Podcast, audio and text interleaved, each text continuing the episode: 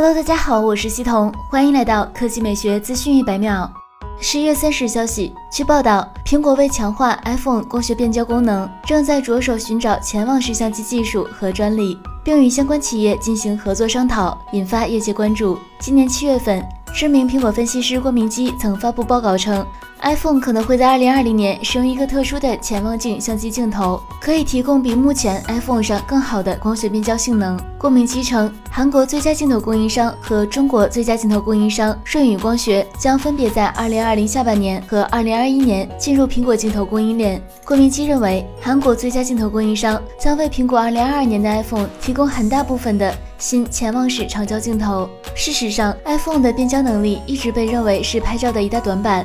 相比目前华为、三星采用潜望式变焦镜头的手机，iPhone 的远摄能力相形见绌。接下来来看 Realme。近日，Realme 一款全新机型的外观专利图在网上曝光。从图中可以看出，该机采用直面屏设计，孔径极小的前置镜头在屏幕左上角位置，底部边框比较宽。此外，该机外景最大亮点在手机背面。后置相机模组采用椭圆形独特设计，共有五个开孔，其中较大的方形开孔预测是潜望式镜头，其余为闪光灯、主摄和两颗副摄像头。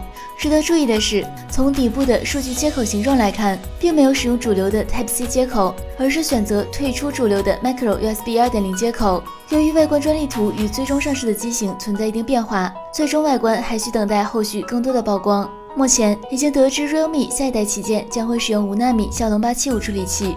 据悉，骁龙八七五将是高通最快、最强大、最节能的五 G 芯片组，有望采用一加三加四八核心三层级架构，其中一为超大核心 Cortex X 一。该芯片将于十二月一日正式发布，realme 有可能是首批商用骁龙八七五处理器的厂商之一。